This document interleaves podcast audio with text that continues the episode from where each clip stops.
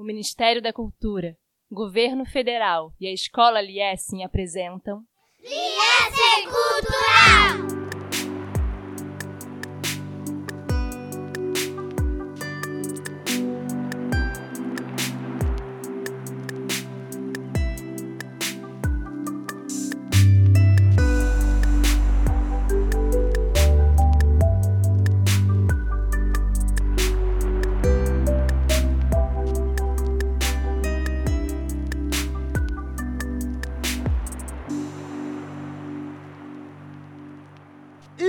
Sejam bem-vindos a mais um episódio de Liessing Cultural, seu podcast para falar de Liessing e de cultura. Estamos aqui mais uma vez com um episódio de literatura, novamente com ela, professora Luana. Olá, pessoal, tudo bem?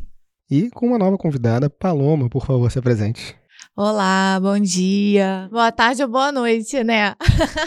eu sou psicóloga aqui do Liessing, do Fundamental 2 e do Ensino Médio. Estou aqui desde o ano passado acompanhando as crianças. Trabalho com inclusão escolar há 12 anos. Eu acho importante porque esse livro fala de inclusão escolar. Vim aqui para bater um papo com a Luana sobre o Extraordinário. Perfeito, exatamente sobre esse livro que a gente vai falar, Extraordinário, da RJ Palácio. Esse livro lançado em 2012, a gente vai ouvir agora uma leitura de um trechinho do livro e já volta para conversar com vocês.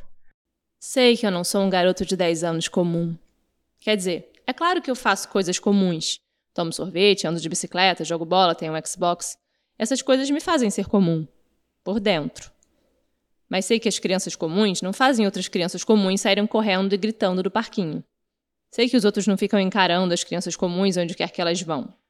Se eu encontrasse uma lâmpada mágica e pudesse fazer um desejo, eu pediria para ter um rosto comum, em que ninguém nunca prestasse atenção.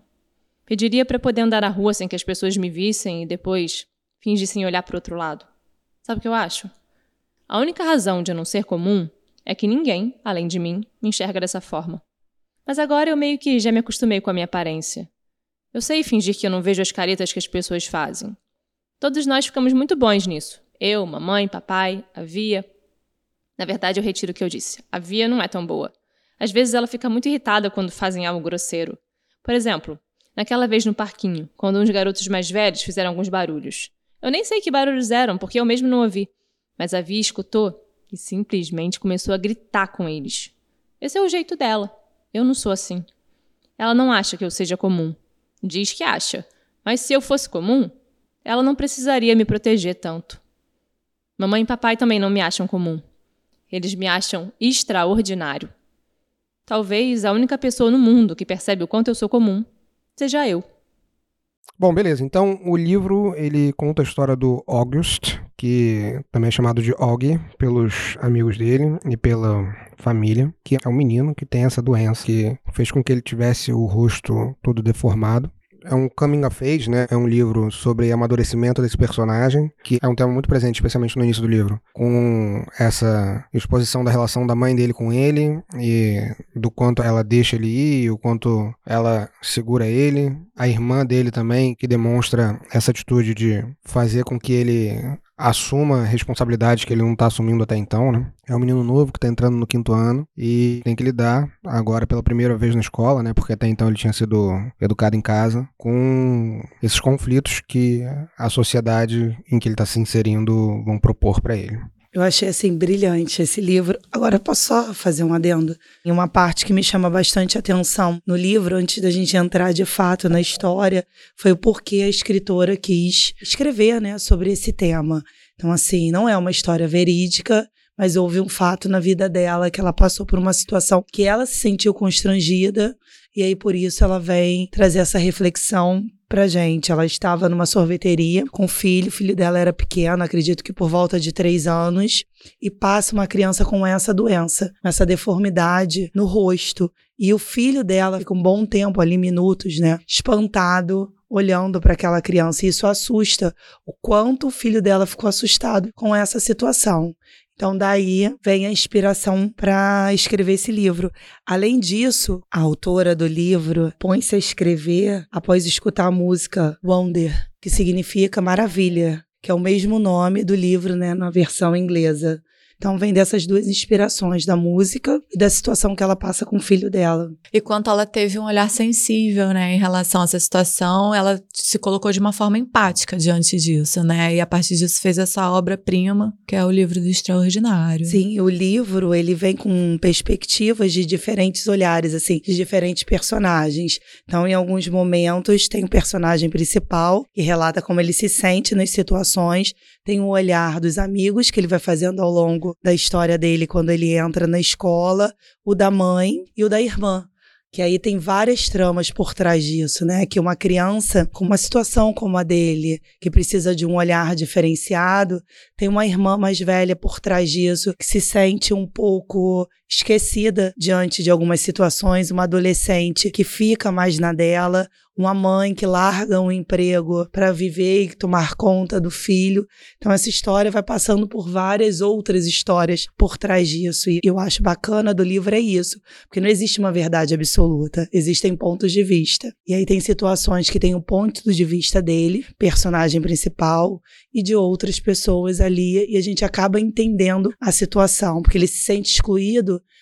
mas os amigos que ele vai fazendo ao longo da escola também são excluídos e tentam se aproximar de uma maneira equivocada. Isso me chamou bastante atenção. Uma fala evocativa em duas coisas assim, principais para mim, do que você falou. A primeira é a gente tem, ao longo das nossas conversas, Luana, falado sobre essa criação de individualidades, né? Ali na Mala de Hannah a gente falou sobre isso, na Anne Frank, minha melhor amiga, a gente falou sobre isso, de como muitas vezes as pessoas desumanizam as outras e é legal ver como a arte é capaz de resgatar essas individualidades. E resgatar a humanidade também, né? Exatamente. É porque tem dois assuntos bem importantes que o livro e o filme também retratam, que é o bullying e a empatia. Então, diante de toda essa história, o se colocar no lugar do outro e quem sofre bullying, como se sente, né? Quanto isso hoje em dia na nossa sociedade é muito presente. E assim, por ser criança, ah, é normal, é brincadeira. Não, não é brincadeira. Criança também pode ser muito cruel na fala dela, no jeito, e o quanto isso prejudica o outro.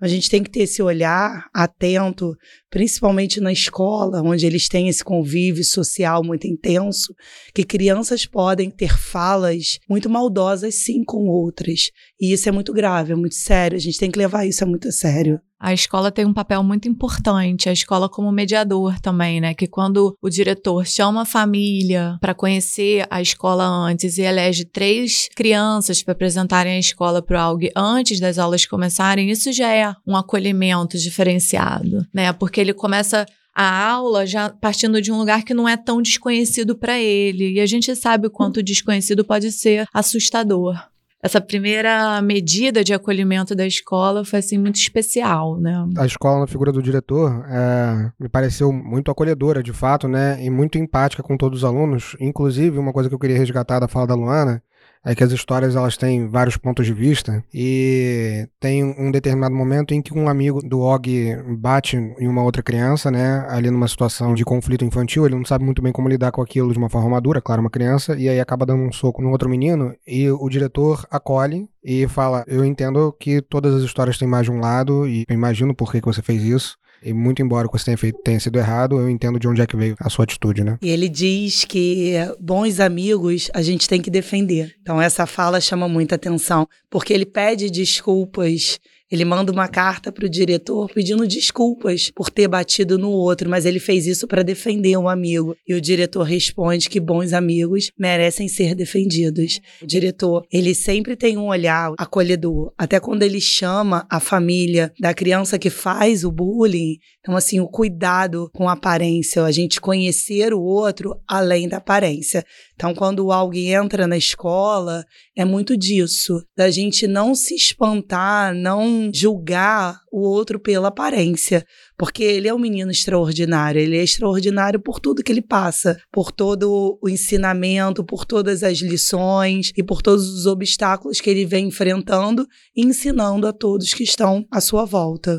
Sim, queria trazer um pouco a sardinha para o meu lado, né? Eu trabalho com inclusão desde 2011, inclusão escolar. A história do extraordinário consegue de forma leve, né, e clara mostrar quais são os benefícios e os desafios para a família esse momento de entrada na vida escolar, ainda mais de uma criança que tem uma doença genética crônica, né? Então assim, é uma questão que está aparente, né? As crianças vão ver isso na primeira vista, né? E a gente vive numa sociedade que a gente é bombardeado por imagens, né? É inevitável a gente não julgar inevitável a gente não ter pensamentos pré-concebidos. Eu acho que esse filme traz uma grande lição pra gente desconstruir um pouco isso, né? Aquele ditado, não julgue o livro pela capa, né? E eu queria trazer a fala do diretor quando ele entrega o prêmio pro Aug, que é uma coisa linda, né? Que ele fala assim, a grandeza, escreveu Betty, não está em ser forte, mas no uso correto da força. Grande é aquele cuja força conquista mais corações pela atração do próprio coração. Sem mais delongas, este ano tenho muito orgulho de conferir a medalha Henry Ward Beecher ao aluno cuja força discreta conquistou a Maria dos Corações. August Pullman, por favor, venha receber seu prêmio. E o menino ele é vacinado por toda a comunidade escolar, pela família. E assim, no filme, pelo menos, dedica alguns minutos a essa cena, né? É uma cena muito marcante. Porque essa cena faz uma reflexão, assim, que cada um traz a sua história. Cada um traz as suas vidas, os seus problemas, porque ele ganha uma medalha de honra pela força silenciosa que conquistou muitos corações. Então é um momento de reflexão que todos ali, professores, famílias, alunos, todos cada um carregando a sua história, cada um carregando as suas dores, e ninguém é comum. Cada um é de um jeito. Eu queria voltar um pouco para a questão do bullying, a partir da carta da família da mãe do Julius. Ah, eu acho legal a gente falar da reação da família do menino que fez bullying. Isso aí. Ela pagou o algo da foto com Photoshop. Ela não queria que o filho lidasse com o diferente. O diferente é um horror. Então vamos apagar. É da ordem do terror e do abominável, né? Eu acho que a família reforçando isso é muito grave. Ela diz dessa imagem que realmente ele é feio, ele assusta. É isso. Por que, que meu filho tem que conviver com ele? É, mas no mundo tem coisas assustadoras, né? Você não pode criar numa bolha. Eu sei. É a partir justamente dessa premissa. Essa personagem é apresentada no livro como a única que não se deu ao trabalho de responder ao convite para a festa de aniversário do Og, né? Que ele fez uma festa de aniversário, convidou a turma inteira, inclusive o menino, apesar do espanto da mãe em querer convidar esse menino, ele convida e todo mundo ou confirma ou diz que não vai poder por um motivo ou outro, ele quer saber o motivo de todo mundo e aí ele pergunta o motivo desse menino em específico e ela fala assim: a mãe dele foi a única que não se deu ao trabalho de responder o convite. Eu acho que a maçã não cai muito longe da árvore. E aí, é, tem um livro que, quando a minha esposa engravidou pela primeira vez, quando eu ia ter o meu primeiro filho, minha primeira filha no caso, que eu li, que chama Longe da Árvore. Ah, eu tenho esse livro. Eu usei esse livro no meu mestrado. Sério? É maravilhoso. Então, assim, esse é um livro que fala sobre. Existem características que são verticais, né? Que você herda dos seus pais, assim, de entendimento da vida, em coisa e tal, que passam a partir da sua educação. E existem características que são horizontais, no sentido de que você compartilha com a sua geração, não com seus pais, ou, assim, por motivo de, sei lá, personalidade ou. Sim, ou singularidade mesmo. Exatamente. Né? Que são coisas muito distantes do que são seus pais. E aí, esse livro fala sobre o exercício da parentalidade a partir dessas diferenças tão fundamentais, né? Tipo, um pai ouvinte de um filho surdo. E aí, tem mesmo esse negócio da maçã não cai muito longe da árvore, mas ao mesmo tempo tem, né? E a gente vê essa mudança. Eu acho que no livro a autora ela quis esse papel, né, dessa família, o quanto a influência familiar afeta a criança. Então, assim, pais superprotetores também é ruim. Foi o momento que a mãe do Aug decide que ele tem que enfrentar os seus problemas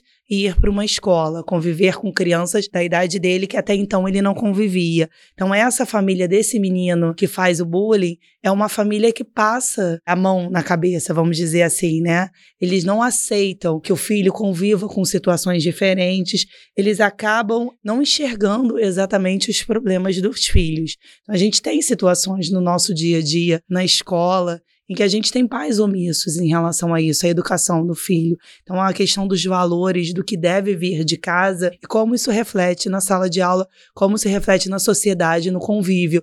Porque a gente tem crianças que os pais ajudam, falam de valores, falam do ser diferente, de ajudar um ou outro, e esse menino que tem uma família que se omite a conviver com isso. Né? E quando essa mãe também, numa conversa com alguém, fala que ela não é muito boa de frações, que ele tem que ir para a escola, porque ela não vai ser mais capaz de ensinar para ele tudo que ele precisa aprender, o que ele pode aprender, ela também se coloca num lugar de não aquela mãe super protetora que vai dar conta de tudo, porque isso também é muito ruim, né? A aquisição de autonomia, você perceber que você pode ter outros pares para você conseguir dar conta das suas tarefas, né? Então, a partir do momento que ela se retira um pouco de cena e atribui a entrada na escola, ela possibilita que ele crie mais autonomia, né? Que ele expanda o universo dele, o repertório dele, né? Então, assim, é muito perigoso quando a mãe também se coloca nesse lugar de totalidade, de perfeição.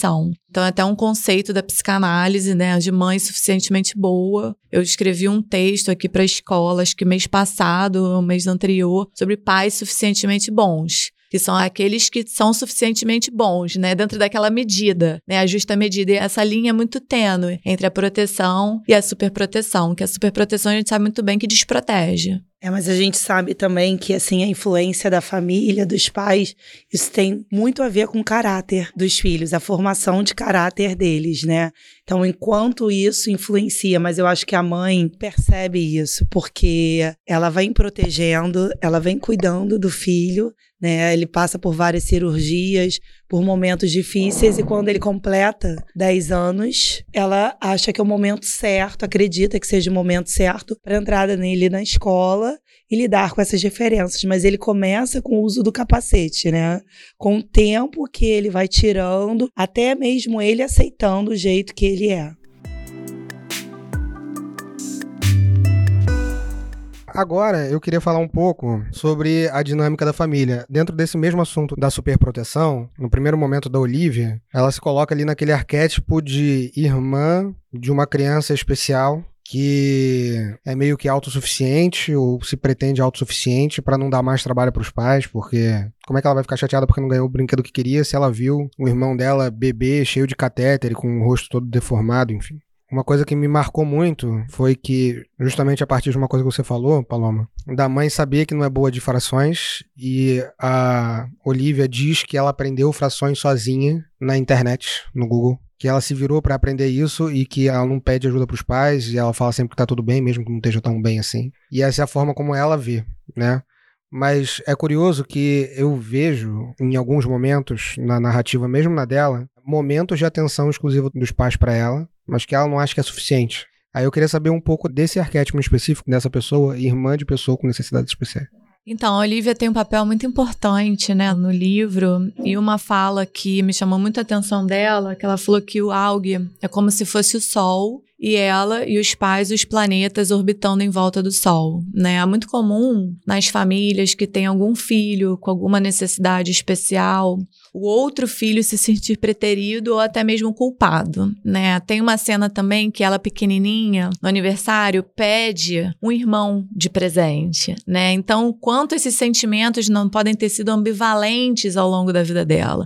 Foi o meu desejo, mas veio um irmão com defeito né? Ela pode ter se sentido muito culpada, né? Mas além disso, nessa dinâmica familiar, ela se coloca muito num lugar de autossuficiente, ao passo de que também ela cria uma mágoa em relação a isso.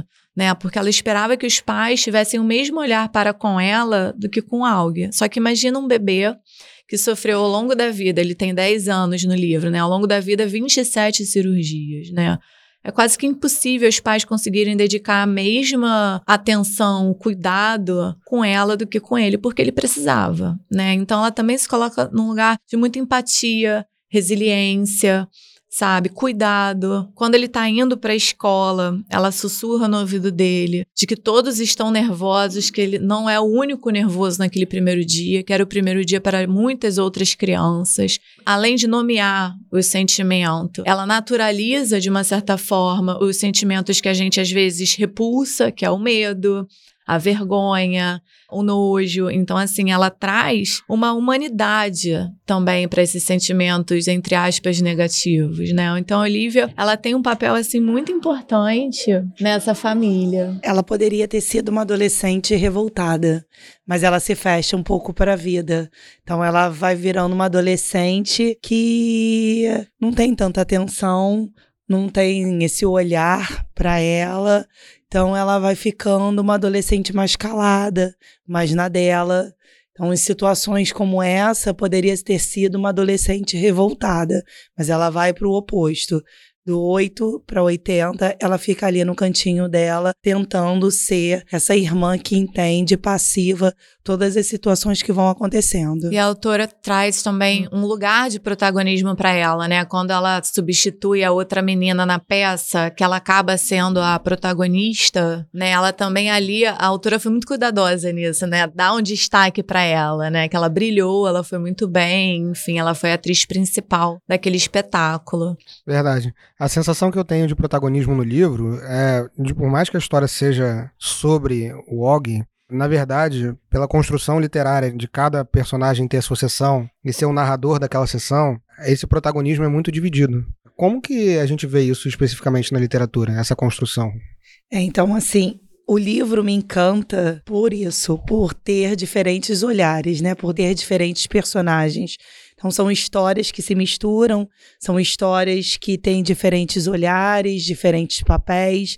O Aug, ele é o personagem principal, tem o olhar, a perspectiva dele, mas tem o cuidado de também ter as perspectivas e os olhares desses personagens secundários que também são tão importantes quanto deles, que têm histórias por trás disso. Então, diante de uma grande história, tem pequenas histórias que vão ali passando. Tem a história da irmã, tem a história da mãe, tem a história dos amigos da escola. Então, tem diferentes, até a cachorrinha que é adotada. E o que me chama muita atenção, porque a mãe, ela desenha muito bem, né? Ela é uma desenhista.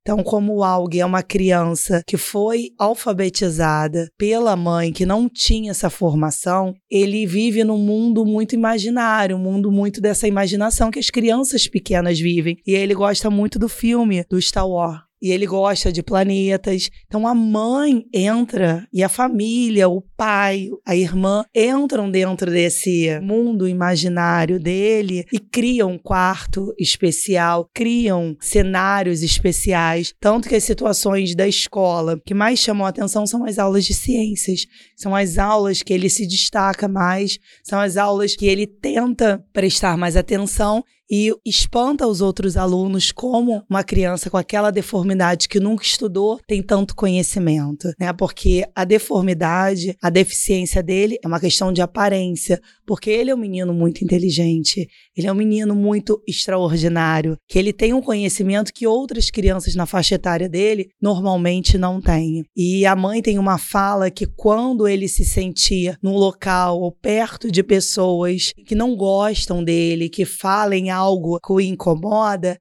é para ele se imaginar no lugar que ele mais gosta. Então, nas aulas de ciência ou durante situações constrangedoras na escola, com falas agressivas de amigos, ele fecha os olhos e ele se imagina ali, entre os planetas, naquele mundo imaginário que ele criou junto com a mãe e com a família dele. Isso é muito forte, porque nós adultos e na nossa vida a gente passa por situações que a gente também não gosta, por falas que a gente se sente constrangido. E a mãe ensina ele o tempo todo para e pensa aonde você gostaria de estar.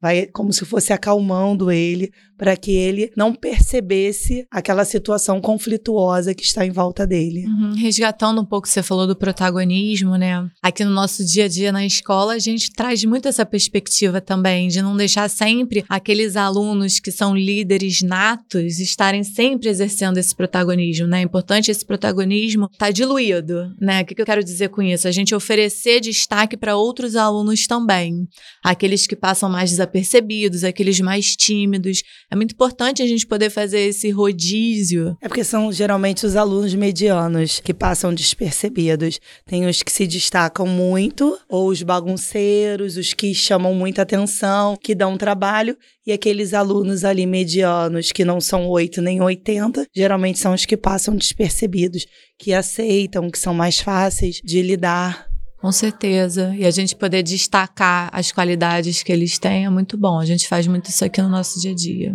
Dentro dessa perspectiva pedagógica, de o aluno ser o protagonista do próprio processo de ensino-aprendizagem, é importante que ele saiba se colocar até para tomar as rédeas de como ele vai aprender e do que ele vai aprender, né, de como que ele vai lidar com aquele conteúdo. E eu acho que esse livro, ele faz com que a gente veja isso de uma forma muito bonita, não só por ser esse livro que a gente vê dentro de um gênero que a gente chama de coming of age, né, de amadurecimento do personagem, e aí de vários personagens diferentes, né? Para mim, em especial do Og e da família dele, em geral, mas também dos amigos por esse amadurecimento está acontecendo dentro da escola. Em filmes, a gente vê várias vezes esse gênero sendo trabalhado nas férias de verão, ali dentro das dinâmicas que não são necessariamente dentro da escola, mas por estar tá acontecendo dentro da escola essa história, a gente consegue ver dinâmicas que são próprias de escola. E a escola é o primeiro lugar de socialização além da família, né? Então é na escola que a gente aprende a se autorregular. É na escola que a gente aprende a lidar com os conflitos, com o diferente, com a diversidade. Né? Então, assim, a escola, além de ser um lugar de ensino e aprendizagem, é um lugar de formação, né? Formação de valores, formação de caráter, habilidades socioemocionais como resiliência, coragem, empatia, respeito. Então, assim, a escola é um espaço muito rico. Então, a partir do momento que a escola começa a receber esses alunos diferentes, que têm alguma necessidade especial, ela fica mais rica ainda. Porque antes eles ficavam segregados em espaços especiais para eles, né? O que não era bom para eles, nem era bom para os alunos regulares. Então, assim, a escola, ela pulsa. Então, ela oferece diversos desafios e ganhos muito específicos para o processo de amadurecimento da criança. A gente vê em determinado momento do livro que a Olivia fala um pouco sobre a história da família dela, né? Diz que metade da família é brasileira e que tem vários parentes que moram no Alto Leblon. e que a outra metade é judia. Então, assim, eu me senti de um jeito engraçado, porque a princípio eu não me identificava em nada com o personagem, né, com a família, né? Tinha um distanciamento, mas aí quando ela fala essas duas coisas, né? Que, pô, os caras são judeus e cariocas. Cara, como assim? Me aproximou de um jeito do personagem que eu não tinha me aproximado até então. E foi muito interessante isso, foi muito bom, porque eu li esse livro pela primeira vez há muito tempo, mas eu já não era mais criança. Eu não tenho nenhuma deficiência física aparente. Então, para mim, existia um distanciamento enquanto público desse personagem por um motivo muito engraçado se desfez, né? Mas que bom que se desfez, porque eu não sei se foi exatamente por isso, eu acredito que tenha sido por isso nesse primeiro momento, mas a história desse livro é a história justamente da nossa aproximação desse personagem, né? Que é uma coisa tão distante, tão alienígena, que é inclusive comparado com o ET do filme do Spielberg em determinado momento, e a gente vai se aproximando dele. Freud, ele tem um texto chamado Das Unheimlich, que quer dizer o estranho. O estranho, que segundo a tradução, né, a origem da palavra Heimlich quer dizer familiar. Unheimlich, né, quando coloca o prefixo Unheimlich, que se torna a palavra estranho. Então é muito interessante a gente poder partir da origem da palavra Unheimlich, o estranho, que vem de familiar, o quanto né, essa perspectiva daquilo que nos causa estranhamento, dificuldade, também tem um quê de familiar. Então, assim, o Freud brilhantemente dissertou sobre esse assunto, sobre essa temática ao longo da sua obra, especificamente nesse artigo de 1919, das Amhalis, O Estranho. Tem uma seção do livro, inclusive, que chama Apelidos, em que o Og fala sobre os apelidos que as pessoas dão para ele. Eu me referi antes a ET, e um dos outros apelidos que ele recebe é Estranho, justamente. Muito interessante isso. Muito. Vamos falar um pouco sobre o impacto da entrada de uma criança na escola.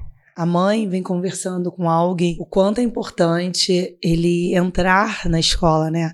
Quanto essa entrada é difícil, que mesmo um menino como ele, 100% protegido, ele também precisava conviver com crianças da idade dele, porque até então ele convivia naquele ambiente familiar, pai, mãe, irmã, a cachorra adotada. Quando ele saía de casa, ele saía sempre com um capacete na cabeça, então ele se escondia e ele precisava se abrir para o mundo, né? As pessoas precisavam vê-lo da forma como ele é. Então, assim, isso é difícil para ele, é difícil para a família, é difícil para a escola que o vai receber. Então, assim, o quanto a escola tem um papel importante nisso. Ele sabe, o alguém, que ele vai precisar se adaptar, que ele vai sofrer com essa adaptação, com os preconceitos que vão vir, que estão por vir, mas não basta ele estar pronto, né? O mundo também precisa estar pronto para ele, para recebê-lo. Então são dois desafios, o dele e o da sociedade que tem de recebê-lo, porque é o momento que ele entra na escola, é o momento que ele vai para a vida, de fato, que ele vive ali naquele ambiente protegido de casa. Então ele começa a enfrentar vários desafios e a família também, porque todo mundo se expõe ali no momento que ele vai para a escola, todo mundo se expõe de alguma maneira. Ele começa se escondendo com capacetes e com o tempo ele vai tirando isso e buscando o espaço dele, o papel dele. A gente sabe que numa sala de aula as crianças exercem papéis. Por isso que às vezes o mudar de turma, quando tem mais de uma turma na escola, o fazer reenturmação é importante, porque se a gente cristaliza aquele grupo, eles sempre estão ali nos mesmos papéis. Quando a gente dá uma mudada, a gente dá a oportunidade da criança ter um novo papel diante daqueles desafios que eles vão enfrentar. Então ele chega num papel na turma e depois ele ocupa um papel que é mais importante, que é o papel dele, né? Ele mostra o quanto ele é inteligente, o quanto é especial, o quanto ele tem para contribuir com o grupo. Sim, e aí resgatando um pouco dessa sua fala que o mundo tem que se preparar para receber o diferente, né? Eu queria trazer a distinção entre inclusão e integração. A inclusão, ela se trata da adaptação do meio ambiente. O que, que isso quer dizer? Você prepara o meio ambiente para receber aquelas crianças que são diferentes. Você prepara a sua equipe, você prepara a arquitetura da escola, você prepara o currículo, né? A integração não tem nada disso. Você só coloca a criança naquele espaço e ela que tem que se adaptar ao ambiente. Na inclusão é um ambiente que tem que se adaptar à criança. É um olhar muito mais humano, solidário, respeitoso do que a integração. A integração você coloca lá e a criança que crie da forma que ela puder e conseguir artifícios para lidar com as dificuldades. E a gente sabe muito bem que não é o ideal. Entretanto, assim, a inclusão é uma luta diária, é um ideal que a gente está sempre buscando, porque você preparar todo o ambiente é muito mais trabalhoso do que simplesmente você integrar aquele aluno, né? Mas muito mais rico também pedagogicamente. Muito mais rico para todos, todos ganham trazendo de novo, né, a cena de que o diretor traz o AUG antes das aulas começarem, ele já está fazendo uma atitude inclusiva, já está preparando as crianças, três crianças da turma, para receber aquele menino tão diferente aparentemente naquela escola. Provavelmente ele foi o primeiro aluno com tantas diferenças físicas, né? Aí eu acho que ao longo da história a gente vai podendo ter a oportunidade de ir desconstruindo os enormes preconceitos que a gente tem diante da deformidade, diante da diferença. Bom, isso que você falou me lembrou de duas passagens específicas do livro. A primeira é justamente nesse momento em que o Wong chega pela primeira vez na escola e é recebido pelo diretor junto com a mãe dele, em que ele não levanta o rosto para olhar no rosto de ninguém, e ele fica só olhando pro pé, pro próprio pé. E aí o diretor Busan, é importante dizer o nome dele, ele se ajoelha para se colocar na linha de visão do Og. E aí eu acho que é um movimento que representa justamente essa mudança do ambiente para acolher ele, né? É um ambiente que fica de joelhos para se adaptar e ficar ao nível dos olhos do Og. A segunda passagem é que em determinado momento, o Jack Will, que é um amigo do Og, ele fala uma besteira, enfim, e aí o Og acredita que ele foi comprado pelo diretor. Pelo busão. Exatamente. É. Para ser amigo do Og, justamente nesse movimento de rejeição da inclusão, do processo de inclusão, como se ele não precisasse de inclusão, porque ele se vê como uma criança comum e que não é de jeito nenhum para ele ser tratado de uma forma diferente. E é curioso, porque em outros momentos, na relação com a irmã, ele meio que joga na cara dela que os dias piores dele são muito piores do que os piores dias dela. Então, ele tá ali naquela dualidade de se valer da condição dele para tirar proveito de um lado, mas querer ser um garoto comum de outro e esse garoto comum ele não existe, né? Todo mundo tem as suas especificidades, as suas estranhezas. Seus dias ruins, né? Isso é muito Exatamente. dito no livro. Todo mundo traz a sua história, todo mundo tem o seu dia ruim, todo mundo traz as suas dores, os seus conflitos. Isso aí. E é importante também, enquanto pedagogo, enquanto pai, a gente pensar nisso, porque às vezes a gente vê os conflitos das crianças e vê questões específicas e podem parecer tão bobos, né? Assim, coisas tão pequenas em relação aos nossos conflitos e às nossas dificuldades de adultos, enfim. Mas a dimensão daquilo para a criança é tão grande quanto a dimensão dos nossos problemas pra gente. E a gente tem que respeitar, por mais bobo que pareça pra gente, né? Tem essa frase aqui também, é faça da gentileza seu modo operante diário e mude seu mundo. Então, assim, a gentileza tem que ser diária, todo dia, todo momento. Não basta ser em alguns, né? Então, é a gente trazer isso para nossa prática diária. uma cultura da paz, né, também. Eu lembrei agora de que esse livro, né, e depois o filme, lançaram uma campanha nos Estados Unidos com a hashtag Choose Be Kind, ou seja, escolha ser gentil. Né? E tem numa aula, lá na sala de aula, aquele professor, ele dava os preceitos, né? E tem uma frase que ele fala sobre isso, né? É exatamente essa frase. É, exatamente essa frase, escolha ser gentil. Aí tem o livro lançado, 365 Dias Extraordinários, o livro de preceitos do Sr. Brownie. É isso aqui mesmo. Escolha ser gentil é o nome, inclusive. Eu não sei como nomear isso. São curtos demais para serem capítulos, né? Parece que é o capítulo daquela pessoa com essas sessões dentro do capítulo que são super curtinhas. Isso, inclusive, é uma característica do livro que faz com que a leitura seja muito rápida, né? Porque Muito como são- dinâmico, né? Tem uma outra coisa que eu queria abordar, e aí para fora da área da inclusão e mais para a área da literatura, que é essa metalinguagem, no sentido de que uma prática constante da família do Og, em especial da mãe dele, é ler com ele antes de dormir. No início do livro eles estão lendo O Hobbit juntos, e eu queria falar da importância dessa leitura mediada nos anos iniciais. Isso é, a gente aqui, inclusive na escola, tem um projeto de literatura e assim a gente entende que o projeto de literatura o colégio lança, colégio incentiva, mas é muito mais familiar do que escola. E a gente recebe muitas queixas de pais: ah, meu filho não lê. Eu não sei como colocar o meu filho para ler. E assim, a leitura é para a vida, é para o mundo.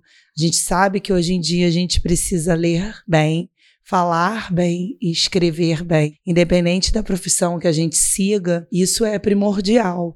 Então, assim, os projetos de literatura, eles são lançados, inseridos, incentivados, mas se não tiver uma parceria familiar, isso não acontece. Não basta a gente falar para o nosso filho, tem que ler um livro, senta ali e lê um livro. Não, tem que ser um momento prazeroso, tem que ser um momento familiar. Então, por isso que essa leitura é incentivada desde pequeno, desde bebê. A mãe lendo, o pai lendo, a avó lendo. Com o tempo, a criança vai se alfabetizando. Há uma leitura compartilhada. A criança precisa escutar a entonação de um adulto, a pausa, a fala diferenciada, quando tiver um personagem, o barulho. Isso é um encantamento. Então, a leitura é um encantamento. E com o tempo, com o amadurecimento, a criança passa a ler sozinha. Mas a gente ainda precisa desse incentivo, desse momento. Em casa, eu com meu filho, meu filho tem 11 anos, e é uma idade que já começa, ah, não quero, é tudo jogo muito eletrônico. Não. A gente tem uma pausa antes de dormir, tem essa leitura diária. E quando eu percebo que ainda está muito cansado, é uma página cada um, é um parágrafo cada um. Então é um momento assim de família, é um momento carinhoso, é um momento de aconchego antes de dormir. A vida já é tão corrida, a gente já tem tantas tarefas, então 15 minutos, 10 minutos, o deitar com o filho, o ter essa leitura compartilhada, ou dependendo da idade, ele ler para você, isso é muito importante. Então, isso faz parte da literatura, do incentivo familiar, do encantamento, que não basta ser um papel só da escola. Tem que ter uma parceria, porque a escola, só lendo, a gente não está criando esse hábito de leitura. Isso vai muito de casa. Ah, meu filho me vê lendo. Também não basta o filho ver o pai ou a mãe lendo em casa. Além disso, né, Luana, é uma possibilidade de estreitar os vínculos afetivos, né, entre pais e filhos, né, é um momento de intimidade, de, De calma, né? De, carinho. calma, de carinho, de afeto, né? E além disso, também a literatura possibilita, né, que as crianças possam elaborar algumas questões que estão no inconsciente delas, né, como medos, angústias, o nascimento de um irmão. Então a gente pode contar com uma literatura super vasta que aborda vários assuntos que às vezes são tão difíceis para os nossos pequenos. E a questão dos valores. Sim. Porque todo livro traz uma mensagem. Uhum. Então, essa questão dos valores, elas são muito retratadas nos livros, principalmente nos livros infantis. Então, o quanto isso é importante, aquela conversa, aquele debate, refletir sobre um dia a dia. Diante dessas situações ou durante a leitura desses livros, a criança ali verbaliza muitas situações do dia a dia dela, situações que ela não se sentiu confortável na escola, situações de conflito, situações de empatia pelo outro. Então é um momento muito rico, prazeroso e que deve ser cultivado por todas as famílias e que isso não perca, né? Diante de tantas é, atividades diárias e de uma vida corrida, que a gente reserve esse tempo, esses 5, 10, 15 minutos diários com o filho, essa troca afetiva. Sim, é sobre qualidade de tempo, né? Mais do que quantidade. É, e com relação a essa questão das histórias, as histórias permeiam a história da humanidade desde sempre, né? Elas sempre foram ferramentas e veículos pedagógicos e de construção de hábitos sociais, enfim. E já que vocês estão aqui, ouvintes, ouvindo esse podcast, vale a pena também pensar em podcasts de contação de história para dividir esses momentos com seus filhos. Existem muitos podcasts de contação de histórias infantis que são excepcionais. Tem o Conta Pra Mim, tem o Era Uma Vez Um Podcast, tem o Zip Podcast, desse modesto host que vos fala. Mais do que só as histórias, né? A leitura de livros em si é importante, né? Então, ouvir as histórias é importante, mas ler as histórias fisicamente, os livros também é importante. Sim, esse contato com o livro, com o papel. Então, assim, quando a gente faz o trabalho com Fundamental 2, com crianças já, sétimo e oitavo anos, adolescentes, primeira coisa que a gente faz é pega o livro, sente, como é que é a capa? É dura? Não é? Qual é o cheiro? Qual é a sensação que você pega? O resgatar, isso é muito importante diante de um mundo tão tecnológico, ter o contato com o papel, anotar, sublinhar. Isso é muito importante. A gente não pode viver só na tecnologia. A tecnologia vem para nos auxiliar. Então, assim, escutar um podcast no carro, uma história, em situações de viagem é perfeito. Mas ter o contato também com o livro físico é maravilhoso. É, É uma melhor experiência ainda. sensorial, né? Sim, são memórias afetivas que a gente carrega para o resto da vida. Quando meu pai me contava, quando a minha mãe, na hora de eu dormir, essa história, e eu vou contar para o meu filho a mesma história que eu escutava. Então, isso traz memórias afetivas, o cheiro, a sensação que eu tinha quando eu escutei essa história, quando eu peguei nesse livro. Isso é muito importante. Sem falar na higiene do sono, né, pessoal? Esse momento de dormir tão importante em que as crianças precisam, e os adultos também, se afastar das telas para terem um sono melhor, mais reparador e, no caso das crianças, mais desenvolvedor, é uma boa estratégia. Quando alguém vai para a escola, um dos amigos que passam, né, fazer parte desse mundo dele escolar é o Jacob, que ele é um menino surdo e ele aprende a linguagem dos sinais para se comunicar com esse colega, com esse menino que não consegue escutar. Então é algo também que nos chama atenção, porque também é uma criança com uma dificuldade. É uma criança que precisa de uma atenção, de um olhar diferenciado. Então ele se coloca no lugar, tem a empatia de se colocar no lugar do outro, aprender para se comunicar com ele, para ele também não se sentir sozinho como ele se sente em algumas situações. Eu tenho a sensação de que esse personagem quase que tinha o direito de pensar só nele, né? Porque a vida inteira dele gira em torno dele. Parece meio idiota falar isso, né? Mas não é sempre assim. A, a Olivia, por exemplo, a vida inteira dela não gira em torno dela mesma, né? Mas, assim, todo mundo que estava em volta dele tinha ele como protagonista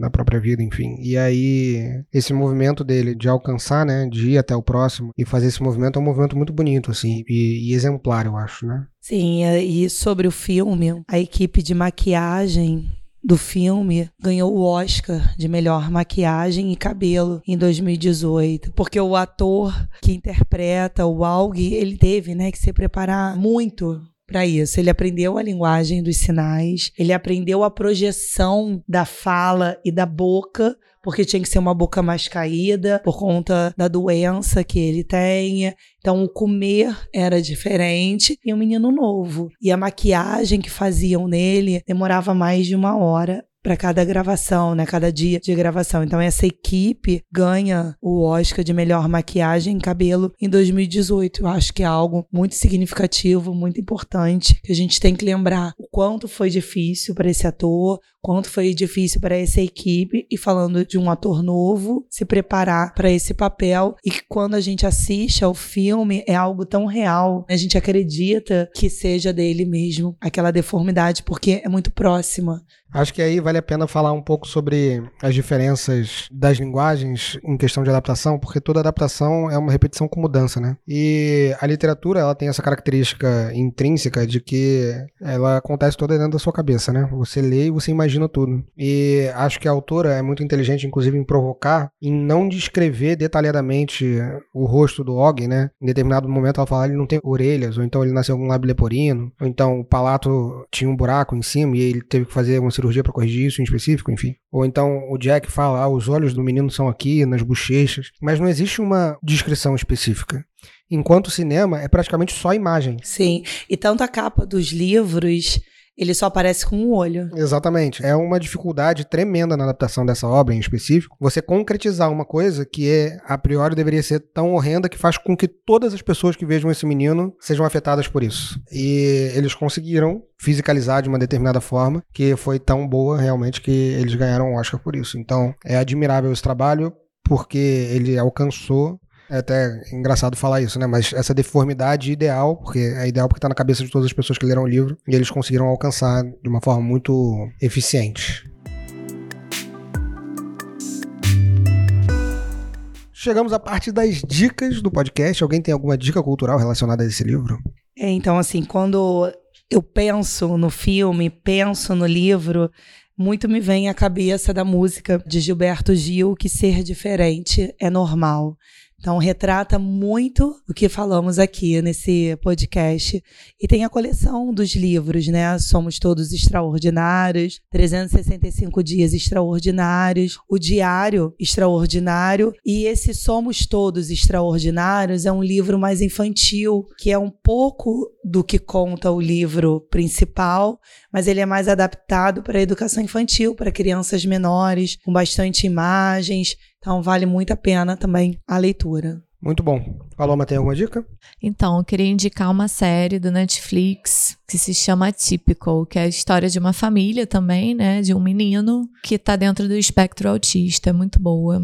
As minhas indicações são todas indicações relacionadas a esse universo, esse gênero de filmes coming of age. O primeiro é Juno, que é um filme independente que tem uma menina que está na escola e também é olhada de forma diferente por todo mundo, não por essa mesma questão do Og, mas porque ela fica grávida na adolescência. É um filme muito bom, é mais adulto, né?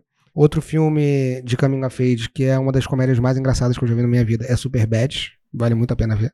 E a terceira indicação de filme Coming of Age que eu tenho para dar para vocês é Curtindo a Vida Doidada. Só filmes espetaculares. Tem um filme também muito bom que é A Pequena Miss Sunshine. Maravilhoso. Maravilhoso. Maravilhoso. Então, eu falei que eu ia indicar três filmes, mas não vou indicar três filmes, não. Vou indicar quatro filmes, que também tem esse muito bom, chama O Verão da Minha Vida, que é espetacular.